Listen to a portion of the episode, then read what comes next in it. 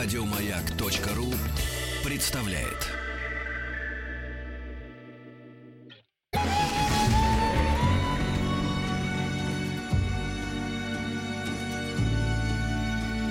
По заказу Гостелерадио.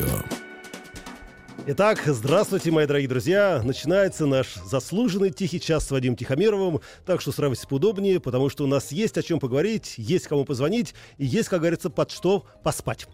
Итак, дорогие друзья, как всегда, у меня перед глазами огромное количество новостей, которые мы сегодня будем с вами обсуждать. Это, естественно, и э, границы России и Норвегии. Поговорим о рассинхронном плавании. Ну и, конечно, поговорим о медицине фараона. Все это в течение часа. Ваше мнение нам очень важно. Поэтому вы можете смело звонить по телефону прямого эфира 728-7171, код Гуровска 495. Писать в WhatsApp плюс 7 967 103 5533. Все сообщения начинают с слова «Маяк». И, конечно, есть смс-портал 5533.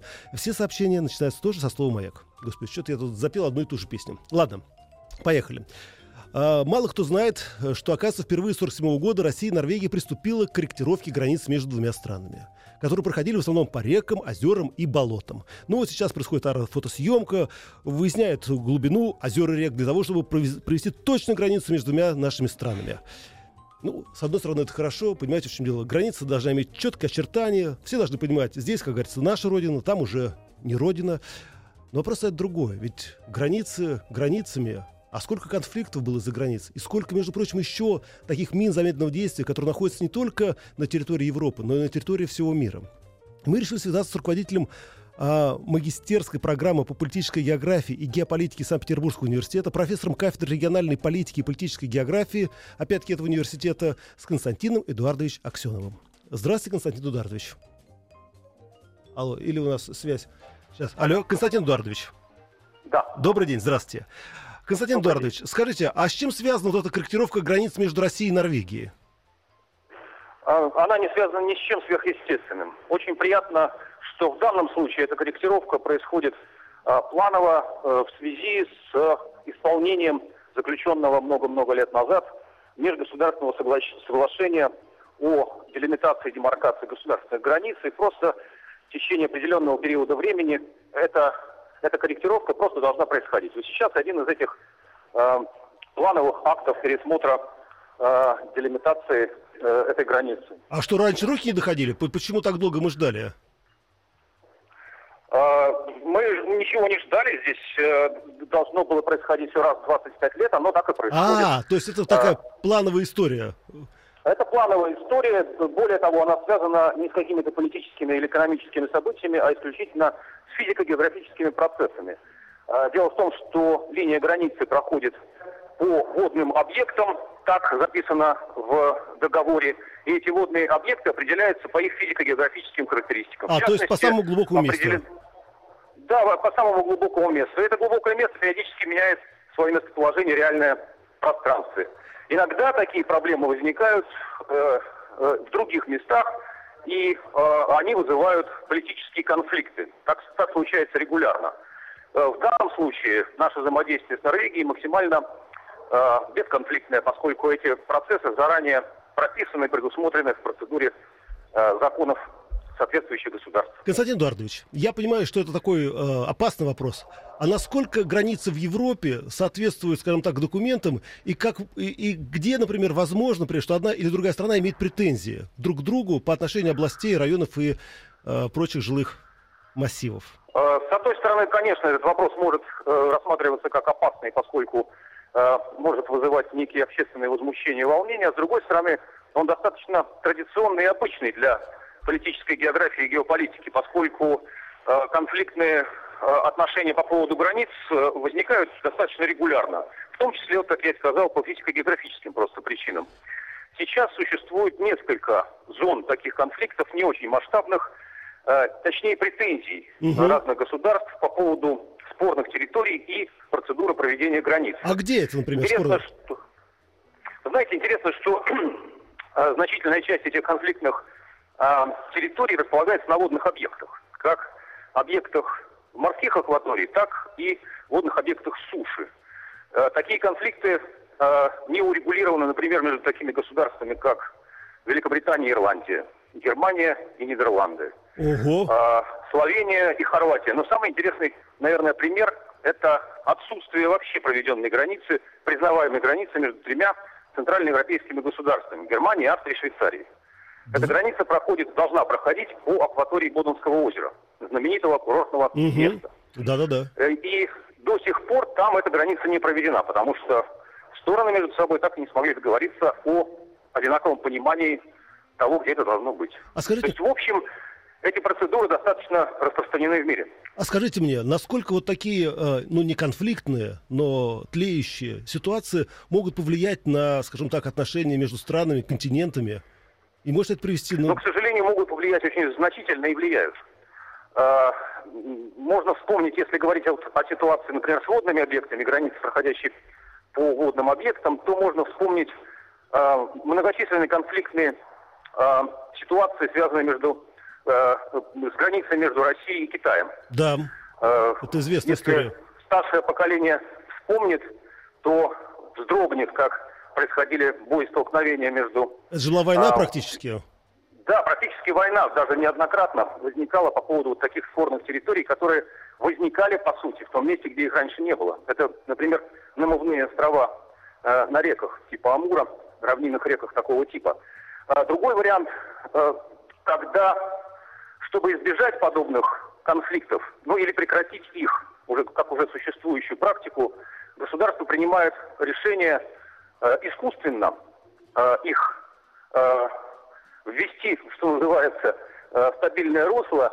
И пример э, такого рода – это отношения между Мексикой и Соединенными Штатами, когда линия границы, проходящая по реке Рио-Гранде, все время меняла свое физическое положение в пространстве и вызывала конфликты. Да. И Соединенные Штаты в Америке в результате просто на некоторых участках течения этой реки, самой такой активной зоне этой реки, миграции этой реки, просто положили ее в бетонное русло. Тем самым ну да. простым способом решили политический конфликт. Константин Эдуардович, спасибо вам большое. И, по крайней мере, я понял, что действительно граница это очень важно. У нас связи был Константин Эдуардович Аксенов, руководитель магистерской программы политической географии. Ну что же, это, конечно, хорошо. И вы представляете, какое огромное количество конфликтов окружает не только нашу страну, но и вообще весь мир. Вопрос стоит не в этом. Граница. На замке или нет? Вот в чем вопрос. И вообще, как охраняли границу, например, в советское время?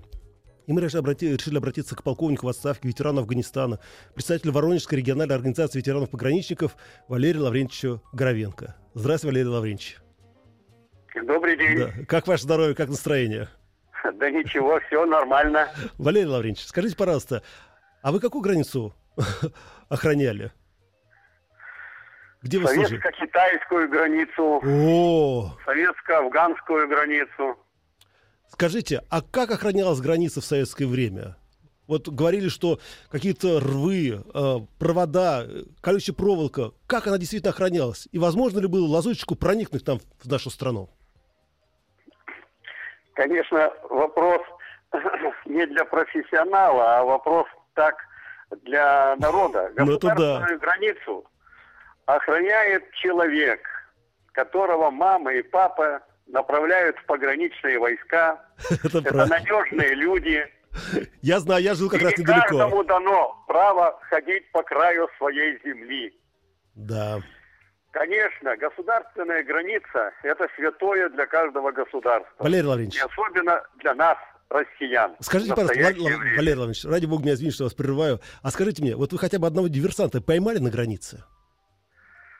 Ну, а как же? Э, Для этого мы и существуем, чтобы нарушители государственной границы не прошли и обеспечивалась безопасность А расскажите хотя бы, приграничных районах и вообще нашего государства. Валерий Иванович, а расскажите, вот расскажите, как вы его поймали? Где он проходил? Во что он был одет? Это было очень давно. Так. Когда я еще был молодым лейтенантом, 1962 год. И откуда шел диверсант? Это были нарушители государственной границы из Китая, три человека. Они должны были пройти очень глубоко в наш тыл, но вовремя наш пограничный наряд обнаружил следы на контрольно-седовой полосе. Я возглавлял поисковую группу, и мы задержали трех китайцев. Правда, уже далеко, в 30 километрах от границы, Ого. в нашем тылу. но задержали. Но вы не, не, не возмущаетесь, ого. Дело в том, что там э, почти населенных пунктов не было. Они шли э, по таежной, лесной части, а мы их преследовали и задержали. Они пытались... Скрыться. Не скрыться, а пытались оказать вооруженное сопротивление. О! Но я был с двумя пограничниками. Наши пограничники оказались э, сильнее. Валерий Лаврентьевич, огромное вам спасибо. Именно из таких, как вы, наша граница всегда была на замке. И надеюсь, что те молодые люди, которые сейчас охраняют нашу границу России, последуют примеру Валерия Лаврентьевича и не пропустят ни одного диверсанта в тыл нашей Родины. У нас на связи был Валерий Лаврентьевич Гровенко.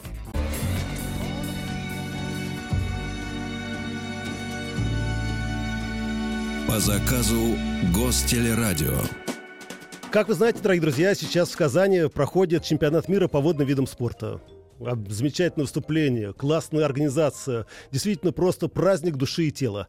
Но, к сожалению, на этом э, празднике спорта случилась одна неприятность. Дело в том, что впервые на чемпионате мира участвовали не только девушки синхронистки, но и смешанные дуэты. И там выступал наш дуэт Александр Мальцев и Дарина Валитова. Но, к сожалению, несмотря на оглушительный успех у зрителей, Александр вышел практически в военной форме и плескался в бассейне. Победа была отдана Биллу Мэю. Это ветеран мужского синхронного плавания. По этому поводу мы решили обратиться как ни к Марии Киселевой. Заслуженный мастер спорта по синхронному плаванию, трехкратная олимпийская чемпионка, человек, который знает о синхронном плавании все, и сейчас находится именно там, в Казани, и, между прочим, наблюдает за хайдайвингом. Правильно, Мария, да? Здравствуйте. Алло, Мария. Алло, да, здравствуйте, здравствуйте, Мария, рад вас я слышать. Я вас практически не слышу, вас так плохо слышно. Да, Мария, я буду кричать из всех сил, как говорится, мое сердце открыто для вас. Мария, скажите, пожалуйста, как вы относитесь к тому, что наши э, синхронисты, смешанная пара, не победили и получили второе место? Ну, что значит, они не победили? Они выиграли две медали, одна из которых золотые, они как раз победили. Но это победили золотая потом. серебряная медаль, поэтому ну, вот... можно их поздравить с этим, да. Нет, я, я просто к тому, что очень часто говорят то, что синхронное плавание очень субъективный вид спорта, и все зависит только от судей. А может как-то точнее все-таки действительно устроить эту бальную систему, чтобы не было вот таких Синхронное перверсий? плавание действительно субъективный вид спорта, наверное, один из самых субъективных видов спорта, но если ты являешься на две, на три головы сильнее, чем все твои соперники и конкуренты, то ни у одного судьи рука не поднимется поставить оценку ниже. Собственно говоря, это видно по выступлению российской сборной здесь, на чемпионате мира в Казани, во всех видах дисциплины. А, наши спортсменки и уже спортсмены выше, чем а, а, соперники. И поэтому из девяти возможных медалей восемь золотых и одна серебряная. Я считаю, что это блестящее выступление. Да, это и точно. поздравить, Мария. пожелать им для дальнейших, дальнейших успехов и удержания этой высоты. Мария, я знаю, что вы сильное звено в нашем синхронном плавании. Скажите, а все-таки как вы относитесь к тому, что в бассейн стали опускаться не только девушки в прекрасных купальниках, но и мужчины? В трико? Я считаю, что у микс-дуэтов есть будущее, а, как у отдельного вида, потому что в свое время мы соревновались с Ольгой Брусникиной, с э, Биллом Мэем, с Кристиной Люм, с, с этой парой, которая здесь заняла второе место. А, но тогда это было не совсем корректно. Девушка и девушка соревновались с девушкой ну, и да. мужчиной. А сейчас нашли корректную форму, и это как отдельный вид, э, как отдельная дисциплина имеет э, право на развитие. Он, э, на мой взгляд, должен принести в синхронный плавание дополнительную струю. Здесь мужчины могут добавить атлетизма, в парах э, с девушками более высокие поддержки, и это со стороны э, технической, со стороны творческой, а, конечно, можно сыграть разные истории, а, например, любовную историю на воде. В классике очень много примеров, это да, это могут, действительно могут так. изобразить мужчина и женщина, никогда в жизни не изобразят две девушки. Мария. Но только как отдельная дисциплина, и, конечно, на этом турнире было бы странно ожидать высоких результатов от них. Было слишком мало времени на подготовку. При том, как девушки-спортсменки тренируются по 10-15 лет, отдают карьере по 10 часов в день физической нагрузки, то у мужчин там меньше года было на то, чтобы подготовиться. Но, mm. поверьте мне, лет через пять а, думаю, что при правильном развитии мы увидим очень интересные смешанные дуэты, которые будут а, не менее интересны, чем дуэты женские. Мария, скажите, пожалуйста, вот вы все-таки находились на трибунах, а как публика относится к этим смешанным дуэтам, тем более в нашей не очень толерантной стране? Вы, простите, не услышала вас. Я говорю, как публика, как публика отнеслась вот к появлению таких смешанных дуэтов? Ну, а, поскольку соревнования проходили в России, то публика отнеслась э, хорошо э, к победе, к выступлению э, к выступлению к победе российского дуэта в первую очередь, конечно. Здесь принимают вообще шикарно, потрясающие трибуны полные да, мы видим. Поэтому принимают очень хорошо. Ну а то, что микс-дуэт, который был введен в программу э, синхронного плавания, вызвал наибольший интерес из всех видов, наверное, синхронного плавания, это точно. Вот удивительная Никто история. не знал, чего ожидать, как это будут судить, какие будут результаты. Это была самая большая загадка этого турнира а, по синхронному плаванию. Да. Мария, я знаю, что сейчас проходит хайдайвинг, да, женские, это женщины выступают, и вы сейчас находитесь на трибунах. Нет, мужчина сейчас Сейчас закончился мужчина? хайдайвинг, мужчины выступили и уже наградили. Наш Артем Тищенко занял третье место, блестяще, замечательно, шикарно, давайте его поздравим, он большой Конечно, поздравляем. Просто Очень Мария, интересно смотреть, но безумно страшно. да, вы знаете, в чем дело? Мне кажется, безумно страшно, и это очень травмоопасно. Или я ошибаюсь? Ну вот э, за все прыжки в финале, которые были, травм никаких не было, Слава богу. все хорошо, замечательно, но э, дух прям захватывает, когда они летят и прыгают. Я, вверх. да. Смотрится Мария, спасибо вам большое, Очень успехов. интересно. Очень рад была слышать, надеюсь, что скоро мы вас увидим. Это была Мария Киселева, заслуженный мастер спорта по синхронному плаванию, трехкратная олимпийская чемпионка. И вы знаете, все-таки я еще раз убеждаюсь в одной удивительной вещи. Сколько я читал этих статей, выступлений, да, и в интернете в том числе. Не нужны нам эти волосатые ноги, которые торчат из бассейна. А вот, посмотрите, а, выступила наша пара в Казани, и все аплодировали, говорили, как классно, как здорово, как замечательно.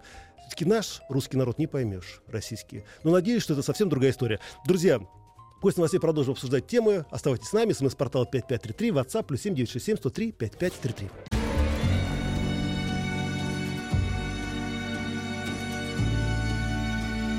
По заказу Гостелерадио. Итак, дорогие друзья, продолжается наш тихий час с Вадимом Тихомировым. Надеюсь, что вы еще не уснули, мои бодрячки. Давайте, оставайтесь с нами. Пишите письма. СМС-портал 5533. Все сообщения начинают слово «Маяк» и WhatsApp плюс 7967 103 5533. Мы э, начали обсуждать тему о том, что вот вы сейчас слышали прямой репортаж Александра Садикова из Казани о том, как там проходят прыжки в воду, а мы обсуждали, как выступала наша пара Александр Мальцев и Дарина Валитова. И, естественно, вот сейчас с Марией Киселевой говорили о перспективах синхро- син- синхронистов в смешанных парах. И говорили о том, что как же так допустили в синхронное плавание мужчин, какое-то безобразие, интересно, бреют они ноги или нет. Но самое интересное, что ведь давным-давно была совершенно другая да, ситуация, по крайней мере, в Древней Греции, когда женщин вообще не допускали на трибуны и не допускали даже до выступлений показательных, естественно, перед афинянами. Мы решили обратиться к археологу, историку, доктору исторических наук, профессору Владимиру Дмитриевичу Кузнецову, который бы нам рассказал о том, как же тогда в Древней Греции люди занимались спортом и какое место женщин было в этих видах спорта. Здравствуйте, Владимир Дмитриевич. Добрый день. Владимир Дмитриевич, скажите, а почему был такой геноцид по отношению к женщинам а, в Древней Греции? Ну, это пронизывало всю жизнь, всю сферу жизни э, древних греков. А женщина была на вторых, если не на третьих ролях. И была отведена примерно такая же роль, как современным женщинам на Востоке. Она должна была бы ходить в закутной вуале в сопровождении мужчины, жить э, в отдельных комнатах в доме, который назывался геникеем. И это распространялось на Олимпийские игры то же самое. Женщины в них не участвовали, и даже замужние женщины не имели права присутствовать э, на Олимпийских играх. Подождите, а незамужние женщины, то есть имели право приходить на трибуны? Вы знаете, это, это, э, мы очень смело говорим об Олимпийских играх. а На самом деле мы не так уж и много о них знаем. Об Мгм. Олимпийских играх в Древней Греции. Мы знаем, что они начались примерно в 776 году до нашей эры, и последние игры состоялись в 396 году нашей эры. То есть Ого. это очень огромное количество времени эти игры шли. Там было большое количество разнообразных соревнований. Например, был очень сильно развит бокс, о чем, Мгм. может быть, не все знают. Такие виды спорта, как пентатлон, то есть соревнования в, пяти, в пятиборье, декатлон, десятиборье, бег, э, бег на колесницах, на лошадях и так далее, и так далее. Мета- Метание диска, о чем все знают. Греки были очень-очень физически развиты, очень спортивная была нация, которая любила соревноваться, любила конкурировать между собой. Именно поэтому цивилизация античная достигла таких высот. Ну а женщина, не, она не вписывалась в это во все, Ну понимаете? да, сиди Никак. дома, рожай детей. Логично. Да, да, в общем, как-то так. Как Гисмарк говорил, киндер, кюхен, кирхен, да. А тогда возникает совершенно другая история. Ведь, насколько мне известно, там олимпийцы на стадионах выступали голыми. Или они были как хоть как прикрыты самоту? Нет, часто очень, как нам э, показывает живопись, в частности вазопись, на, на вазах живопись, они выступали голыми, конечно, в беге, в кулачных боях и так далее. Выступали голыми, намазывались оливковым маслом, которое потом специальными скребками соскреб, соскребывали с себя.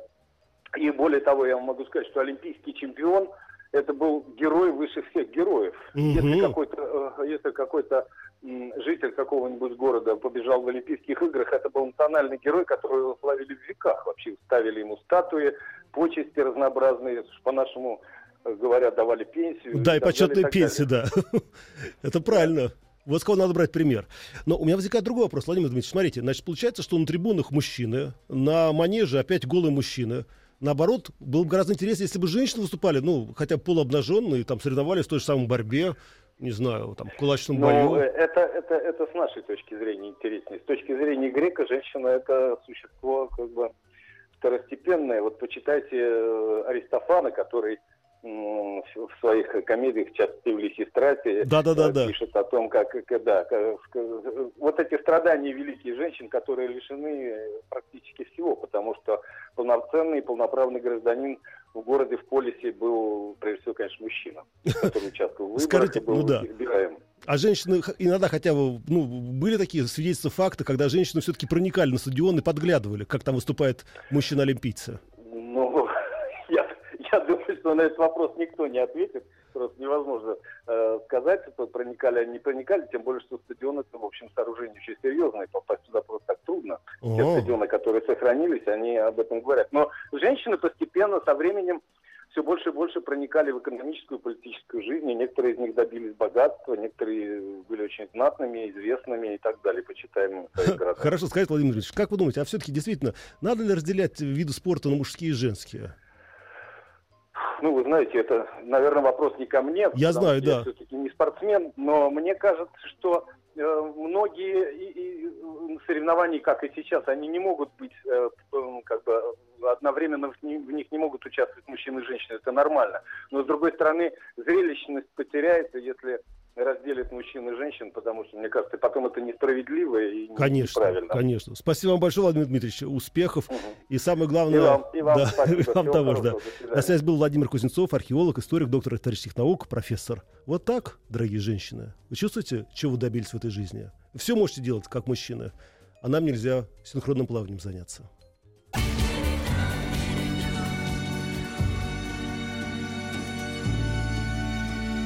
По заказу Гостелерадио. Итак, дорогие друзья, продолжаем дальше изучать новости. СМС-портал 5533, все сообщения сейчас слово «Маяк» и WhatsApp плюс 7967 103 5533. Ну что же, следующая новость к нам пришла из Египта.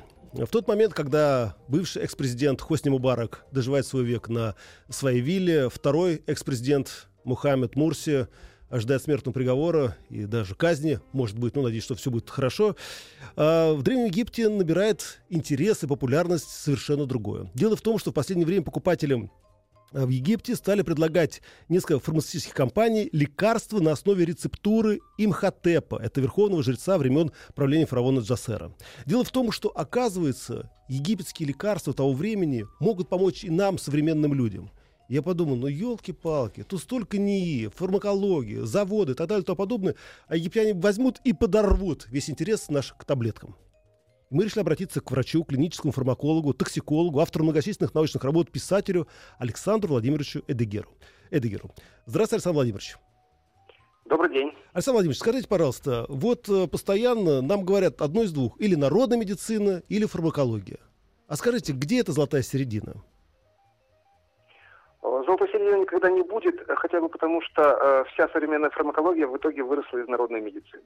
Мгм. Я вам больше скажу, я вам скажу, в 1684 году была издана такая книжка в Швейцарии, в которой, собственно, все это дело объединяло. Потом, правда, эти пути разошлись. Александр Владимирович, Давайте... да. Да. Вы знаете, в чем дело? Все, конечно, хорошо, но дело в том, что народная медицина, насколько мне известно, всегда помогает нашему организму. А вот фармакология, леча одно, к сожалению, губит другое. Печень наша, например, почки и так далее и тому Ага, подобное. понятно. Понятно. Нет, вы, вы сейчас сделали мне э, колоссальный подарок. Вы, кажется, сказали, что я теперь все, я все бросаю, я иду в народную медицину. Она, оказывается, всегда, она, оказывается, всегда помогает. Ну, уже Да. спасибо, понимаете. День сегодня удался. Да, и Теперь, все-таки а да. фармакология, значит, она у нас обязательно что-нибудь, что-нибудь Да, угробит, она, ж- да, она что-нибудь, понимаете, она вот вроде одно лечит, а другое гробит. Это всем Ну, известно. А, народно, а народная нет. Ну, Нет. все прекрасно. Нет. Все замечательно. Значит, мы сейчас только что оттранслировали замечательное представление, которым, в котором мы все живем. Мы все, это огромное большинство наших людей. Это означает э, глубокую ненависть к фармакологии, причем понятия не имеет о чем. Да, да, да, да, да. К белым людям, к людям в белых халатах, не к белым людям, боже прости, к людям в белых халатах. Убийцы, да, да, да, вымогатели. И в то же время страш, страшное наслаждение от э, человека с длинной седой бородой, всего увешанного мешочками да, амулетами, да, да, да, да. Безусловно, давайте, давайте в этом жить. Но если мы начнем в этом жить, если быть абсолютно э, реалистами и серьезными людьми, жизнь в этом э, приведет у нас к колоссальному увеличению смертности. Вы знаете, 40-летний возраст, простите за правду, это будет недостижимая мечта. Я хорошо сказал? Да, хорошо сказали. Я сказал в, большей степени... Э, я уже перешагнул этот возраст, да, поэтому я думаю, черт, не, не дотянул Вы бы. Знаете, да, я, я, я уже тоже давно уже перестал даже мечтать об этом. Так вот, так вот давайте смотреть э, правде в глаза. Фармакология, она всего-навсего изучает то, что было уже найдено народной медициной. Она выделяет нужное, важное, отсекает ненужное и никому непонятное. Угу. Пример. Например, придумаем растение, такое растение называется солодка голая, наверное. Да, может быть, конечно. Вот замечательно. Значит, понимаете, им можно заниматься всю жизнь, можно 200 лет заниматься, мы до конца ее не изучим. Это колоссальное количество как веществ, так и эффектов. Вот фармакология постарается, по крайней мере, и старается до сегодняшний день, не делать лепешечки из солодки голой и просто их куда-то как-то применять, а попытаться из разных веществ получать разные, э, разные вещества, изучая, получать разные эффекты тогда, может быть, мы чего-нибудь достигнем. Потому что если мы будем э, находиться в, э, в чудесных э, райских кущах наших э, мечтаний о том, что как было хорошо когда-то, когда была только народная медицина, нас с вами ожидает не просто тупик, нас с вами ожидает, к сожалению, неизлеченные болезни, рано погибшие люди, не родившиеся дети и многое-многое другое. Я полагаю, что я как бы боюсь, что я, к сожалению, прав. Нет, Александр Владимирович, вы знаете, вы, наверное, очень правы. Но, с другой стороны, не кажется ли вам, что э, вот так, помогая нашему организму, мы нарушаем естественный закон вещей? Слабые умирают, а сильные выживают.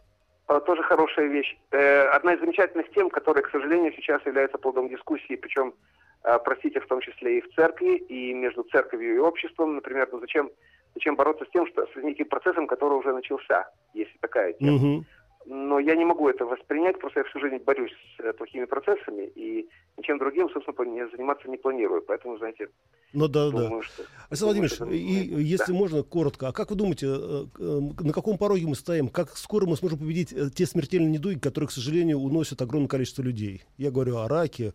Вы, я, вас, я вас понял. В первую очередь мы с вами давайте их назовем. Это рак и заболевания крови, связанные да. с, с гемобластозой, это, по-видимому, иммунодефициты, которые еще пострашнее, потому что их гораздо больше, и больше из них, э, часть из них находится под масками всего. Это заболевание цивилизации, в первую очередь, нейропсихические заболевания. Александр, это... Александр Владимирович, сейчас на одну секунду прервемся, ради бога нас извините, да, и сейчас мы продолжим, да. хорошо?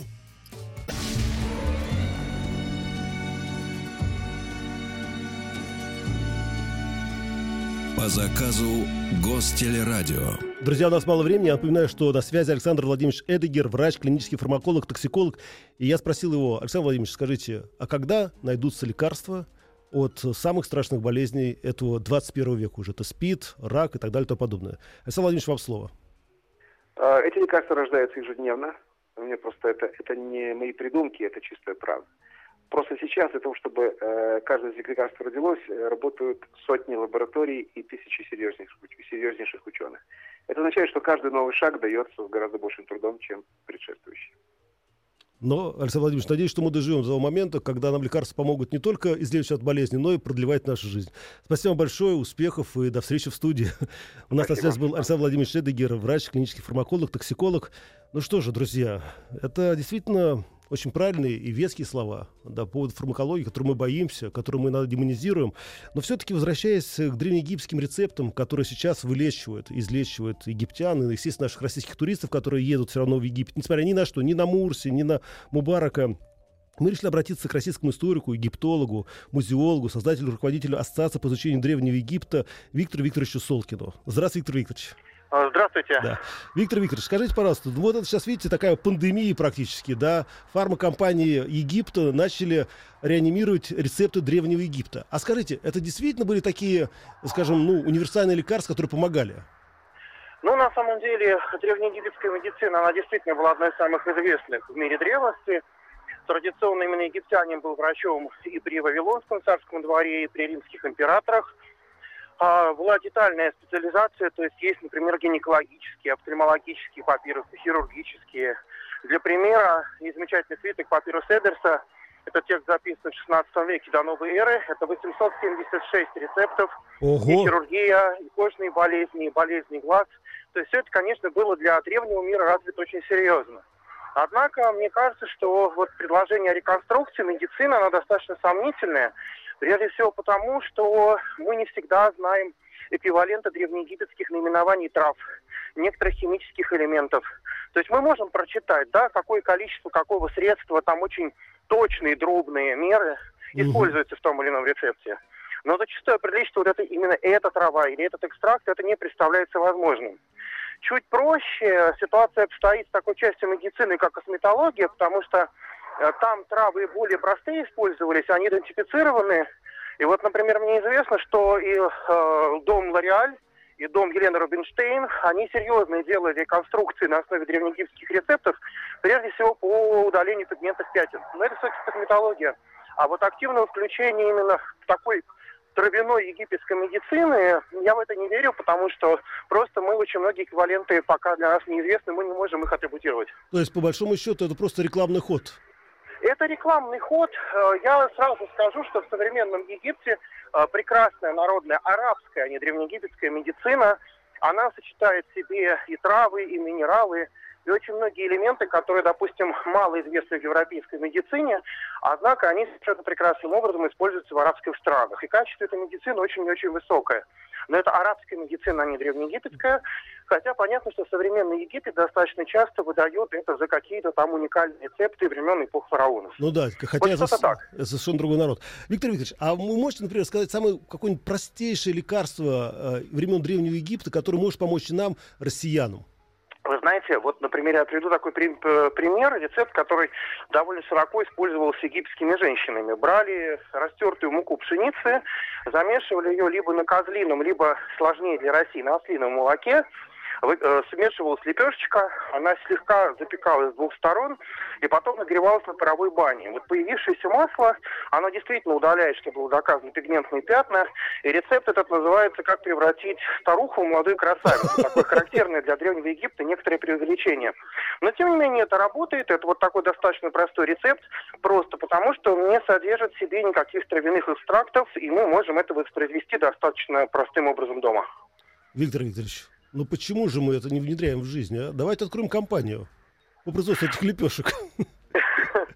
Ну, просто, вы знаете, на самом деле достаточно часто и в фармацевтике, и вообще вот в каких-то прикладных областях науки э, работают на страсти человека к чему-то такому древнему, непонятному. Если вам напишут э, в газете, что вот это уникальный рецепт времен царицы Клеопатры, это не значит, что это так, потому что никаких там, естественно, операций с помощью золотых нитей в Древнем Египте не было никогда. Это точно.